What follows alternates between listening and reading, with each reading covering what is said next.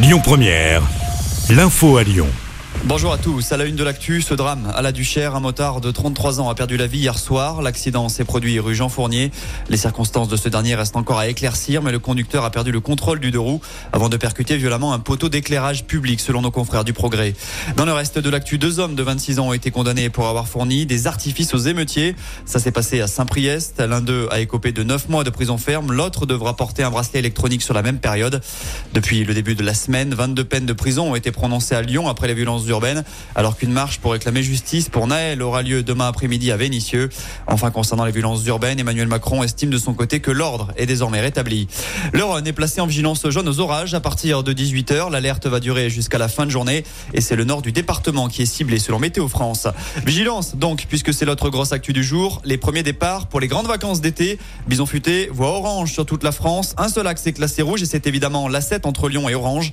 Il est déconseillé de partir cet après-midi, notamment entre 15h et 19h, avec un trafic annoncé comme saturé sur l'autoroute du Soleil.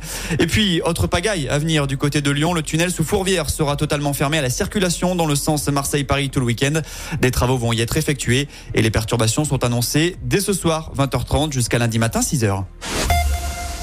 Les résultats tombent cet après-midi dans l'Académie de Lyon. Les troisièmes vont savoir s'ils ont obtenu le brevet. 860 000 collégiens sont concernés partout en France.